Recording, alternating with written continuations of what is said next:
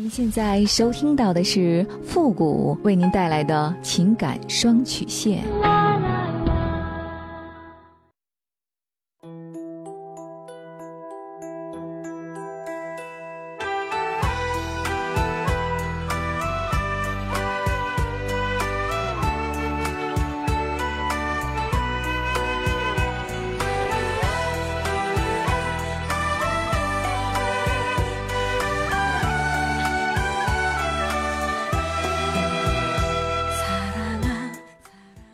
开启两性沟通之门，解答您的情感困惑。您现在正在收听到的是由复古给您带来的情感双曲线，也就是为您解答在情感上遇到的所有的问题，包括亲情、友情和爱情。那参与我们节目的方式呢有两种，一种啊就是添加到复古的微信公共平台，登录微信搜索公众号主播复古，把您的问题呢直接发给我就可以了。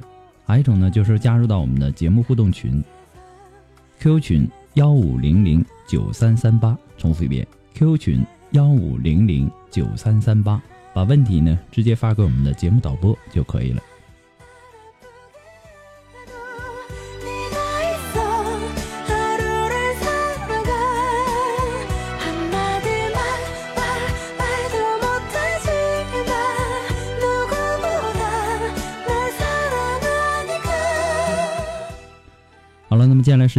来关注一下今天的第一个问题。这位朋友呢，他说：“你好，复古，我今年呢二十八岁了，结婚三年了。结婚的头一年呢，生活各个方面过得还算不错。从第二年开始呢，我父亲过世了，母亲搬来和我们一起生活，家里的矛盾就越来越多。两个我生命中最重要的女人，经常因为一些鸡毛蒜皮的小事儿闹得很不愉快，我夹在中间呢，也很不好受。希望复古老师能够告诉我。”男人应该如何在老婆和妈妈中间更好的存活呢？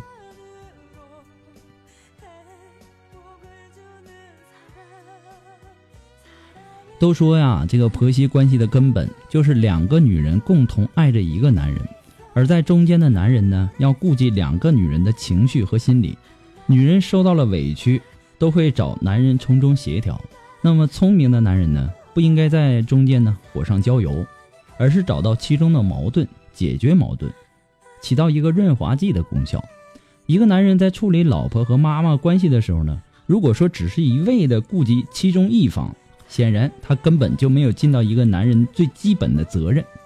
人们常说“三岁一个代沟”，也就是说，两个相差三岁的人在看待问题的角度、还有生活方式等等等等问题上，就会出现差异。那么，如果说认真的算起来，媳妇儿和妈妈之间至少要差七八个代沟吧，对吧？女人与女人之间的矛盾是不可避免的了。那么身在两个女人之间最重要的男人就要扛起婆媳关系的这个任务。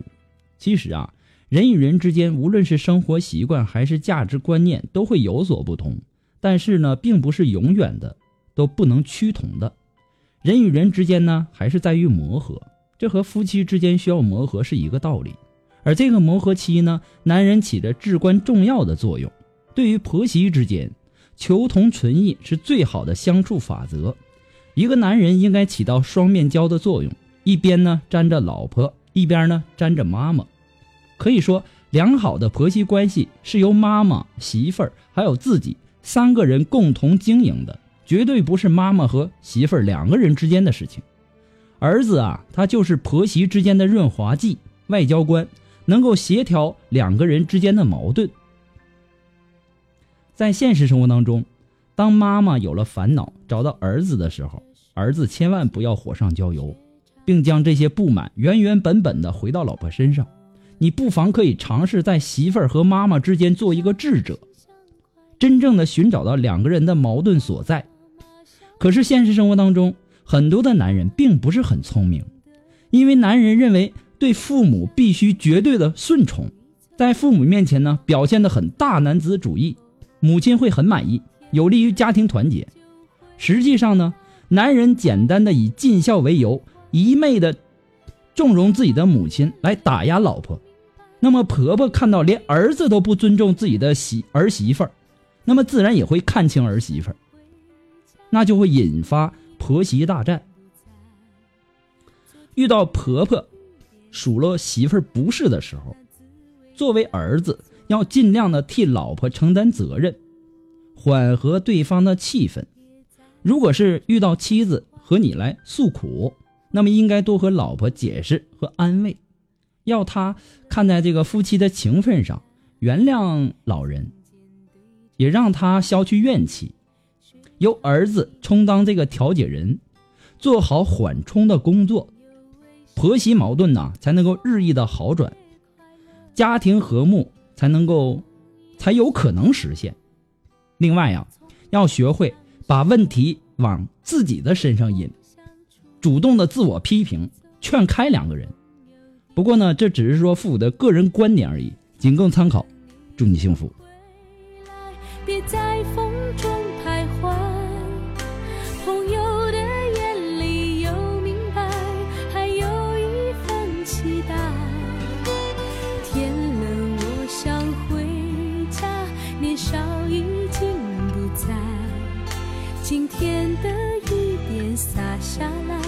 那滋味就是爱。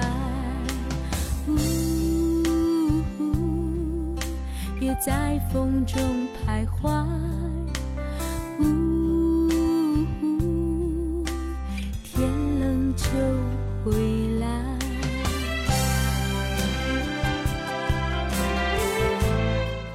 好了，那让我们来关注今天的第二个问题。这位朋友呢，他说：“傅老师你好，我非常喜欢您的节目。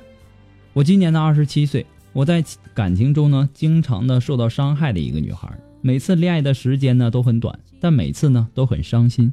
更多的是男孩把我抛弃了。我知道我自身也有很大的原因，我心软、优柔寡断，很容易受到别人的欺负。每当别人不给我打电话，我就会很生气，觉得对方不在乎我，像一个小女生一样。”我和现在的男朋友呢是在微信附近人认识的，但我们呢之前也在电梯里偶遇过。我们住得很近，楼上楼下呢是邻居。我们从过完年之后认识的，到现在呢一共两个多月了。刚开始呢我们聊的也很多，几乎每每天呢都会聊微信。当我生气的时候呢，他会哄我，感觉到他的在乎。也许是因为没有得到手吧。有一天晚上。我们喝多了，发生了关系，就这样稀里糊涂的在一起了。然后呢，他就变了，对我也越来越冷漠。在跟他之前呢，呃，他有很多的优点，也很细心。但我知道他自身也有很多的缺点。他非常喜欢赌博，还和别人打架。有的时候真的感觉他像一个社会的小混混一样。这些缺点呢，我想他以后都能够慢慢的改变。但他给我的感觉呢，就是很不踏实。我们离得很近，他每天呢说自己很忙，晚上回来的也很晚。上个星期呢，我们可以有好几天没有见面。见面后呢，他竟然开口跟我借钱。我们刚刚认识才两个多月，在一起也没有几天，我没有借给他，我确实没没钱借他。我知道他是赌钱赌输了，这让我怀疑我自己是不是选择错了。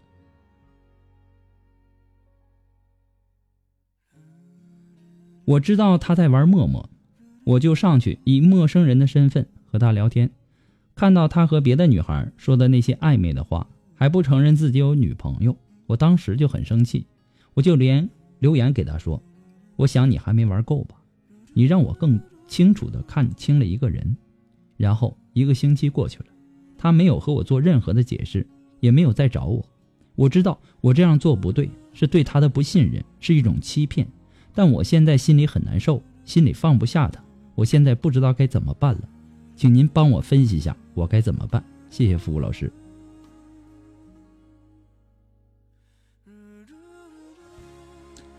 你用小号发现他暧昧了，然后你问他还没玩够吧？他还说自己这样啊，你还说自己这样做不对，对他的不信任。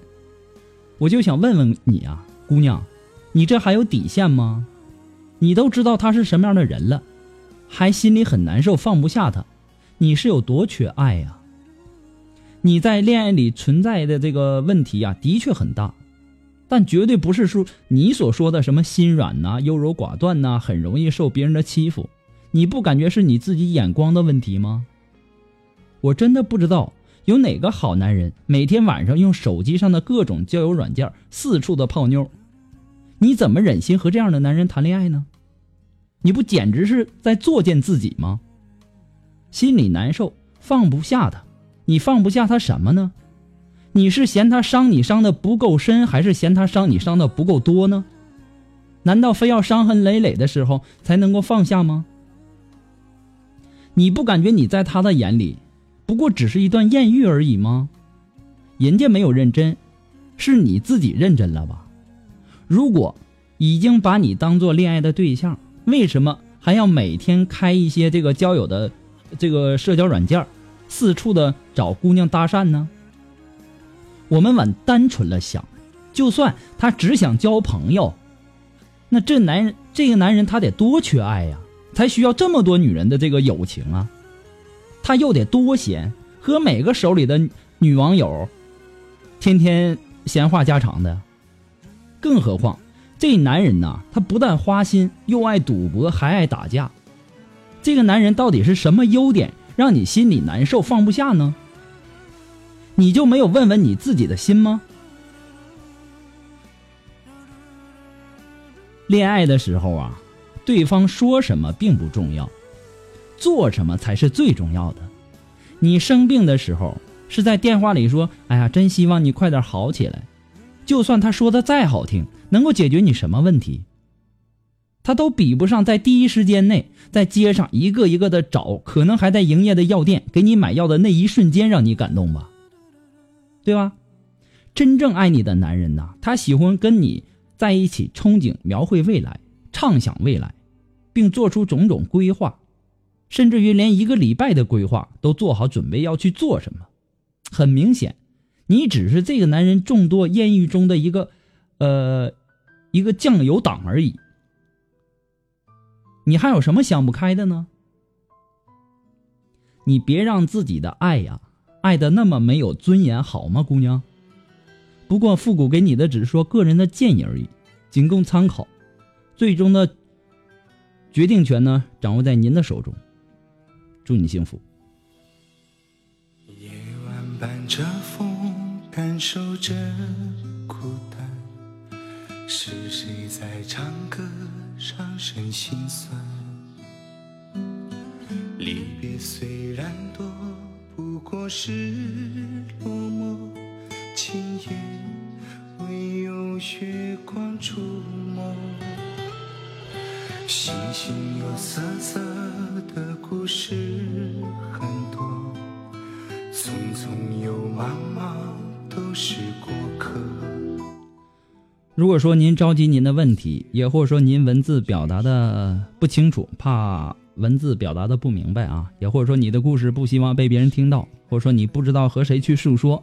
你想做语音的一对一情感解答也可以，一对一情感解答呢也是保护听众隐私的啊。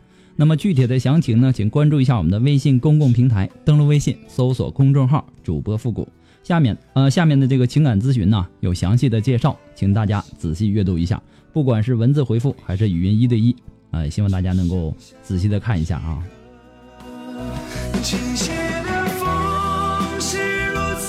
沉默，今晚的你会对着谁诉